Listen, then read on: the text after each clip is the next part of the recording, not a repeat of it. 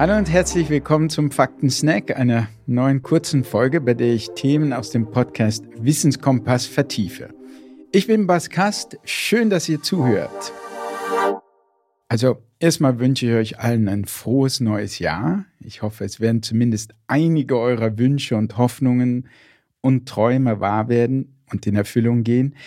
Ich persönlich finde Menschen mutig, die groß träumen und natürlich besteht dabei die Gefahr, dass man enttäuscht wird. Aber was soll ich sagen? Das ist halt das Leben. Und man kann natürlich auch so vorsichtig leben, dass man nie oder kaum je enttäuscht wird. Aber was für ein Leben wäre das? Also bitte, hört nicht auf zu träumen, hört nicht auf groß zu träumen. Und wer sich nun etwas vornimmt, sei es nun etwas Großes oder Kleines, irgendeinen guten Vorsatz, dem wünsche ich alles Gute und viel Erfolg. Aber in dieser kurzen Folge möchte ich auch versuchen, dabei eine konkrete Hilfestellung aus der Wissenschaft zu geben, die hoffentlich etwas dabei hilft, diesen Vorsatz auch wirklich in die Realität umzusetzen. Wir können ja auch mal andersherum fragen, warum scheitern unsere guten Vorsätze so oft? Wir wollen uns gesünder ernähren, mehr bewegen, nicht mehr so oft stressen lassen, mehr Zeit mit der Familie und Freunden verbringen und so weiter. Und dann kommt der Januar und der Februar und der Alltag und bald sind wir wieder zurück in unserer alten Routine. Der Alltag hat uns wieder fest im Griff. Warum ist das so und wie lässt sich das besser anpacken? Nun, ich denke, ein fundamentales Problem ist, dass wir uns bei der Umsetzung von guten Vorsätzen in die Praxis zu sehr auf das verlassen, was man als Willensstärke oder Selbstdisziplin bezeichnet. Ich gebe mal ein konkretes Beispiel. In einer Studie hat man Raucher untersucht, die mit dem Rauchen aufhören wollten.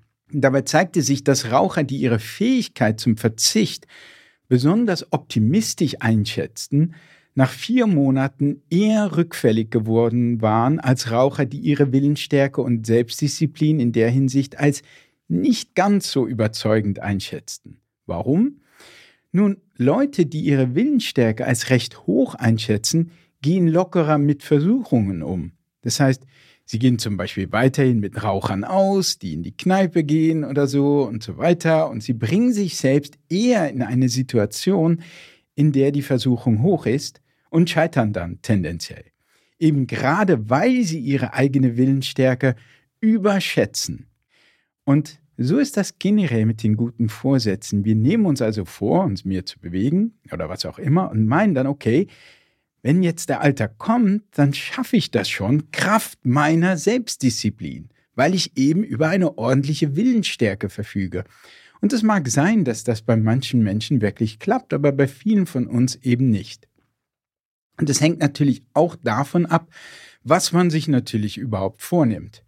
So, und hier hilft nun etwas, was Wissenschaftler etwas kompliziert als Implementation Intention bezeichnen. Und was man aber ganz einfach übersetzen kann mit dem Begriff Wenn-Dann-Plan. Wenn-Dann-Pläne helfen nachweisbar bei der Umsetzung von unseren guten Vorsätzen. Also vielleicht nochmal an unserem Beispiel. Üblicherweise klingt ja ein guter Vorsatz ungefähr so, in diesem Jahr werde ich mich mehr bewegen. Aber wenn dann eben der Montag kommt kommt auch der Alltag und die Struktur des Alltags und einzig und allein unsere Willensstärke, die halt oft leider schwach ist, entscheidet darüber, ob wir noch eine Joggingrunde in diesen Alltag quetschen oder nicht. Und das klappt dann halt oft nicht. Der Alltag ist stärker als wir.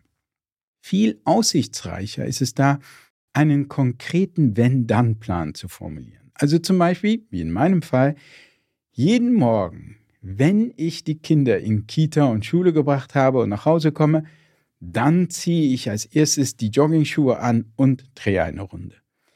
Also diese Wenn-Dann-Pläne haben zwei Vorteile. Erstens einmal sind sie sehr konkret. Nicht mehr vage, nicht wie ich werde mich irgendwie mehr bewegen. Nein, ganz konkret. Wir wissen genau, was zu tun ist.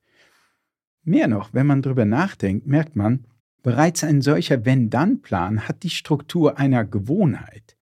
Das Kennzeichen einer Gewohnheit ist ja, dass wir nicht mehr darüber nachdenken müssen, ob wir das Verhalten tun oder nicht. Wir haben das Verhalten automatisiert, wir haben es an den Autopiloten in uns abgegeben, an das Unbewusste. Und wenn das Verhalten automatisch abläuft, entlastet das natürlich unsere Selbstdisziplin oder Willensstärke. Oft sind diese Gewohnheiten ja eher negativ, also wenn man eben nicht mehr darüber nachdenken muss, ob man jetzt eine raucht oder nicht. Aber in diesem Fall bauen wir bewusst eine positive Gewohnheit auf. Und letztlich sind es natürlich Gewohnheiten, die über, wenn man so will, unseren Lebenserfolg entscheiden. Denn etwas einmalig zu tun, bringt in der Regel nicht so viel. Erst wenn wir etwas häufig tun, regelmäßig tun, wie joggen gehen, erst dann sehen wir echte Resultate. Erst dann haben wir unseren guten Vorsatz wirklich in die Praxis umgesetzt. Und ja, dabei helfen uns eben diese Wenn-Dann-Pläne.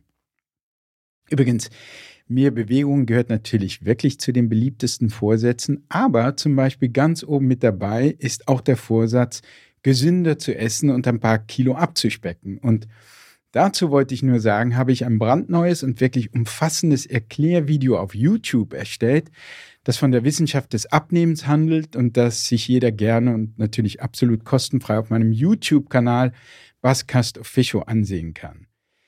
Ja, und außerdem ganz oben bei den guten Vorsätzen, wenn nicht sogar oft Nummer eins inzwischen, ist der Vorsatz, sich nicht mehr so viel stressen zu lassen. Und auch da, irgendwie beschäftigen mich diese guten Vorsätze, wie es scheint. Denn auch da, also was diesen Stressvorsatz betrifft, habe ich einen großen Anti-Stress-Kurs entwickelt, den Anti-Stress-Kompass. Also wenn du aktiv etwas gegen Stress unternehmen möchtest, könnte mein Anti-Stress-Kompass genau das Richtige für dich sein. Ja, und wer sich für diesen Kurs interessieren sollte, der findet dazu wie üblich einen Link in den Show Notes. Dort findet ihr auch wie immer alle sonstigen weiteren Informationen zu den erwähnten Studien alle Folgen vom Wissenskompass gibt es übrigens zum Nachhören überall dort, wo ihr eure Lieblingspodcasts hört. Zum Beispiel auf Spotify, bei Apple Podcasts oder bei Deezer. Auf die nächste Folge müsst ihr nicht lange warten. Am Donnerstag geht es um Rätsel des Unbewussten. Welchen Einfluss hat unser Unbewusstes auf unseren Alltag? Und was sagt der aktuelle Forschungsstand dazu? Und was ist das Unbewusste eigentlich genau? Über diese Fragen spreche ich mit der Psychoanalytikerin und Autorin Dr. Cecile Lötz. Ich bin schon gespannt drauf und würde mich freuen, wenn ihr wieder mit dabei seid. In diesem Sinne ein herzliches, frohes neues Jahr. Bis bald, euer Bass.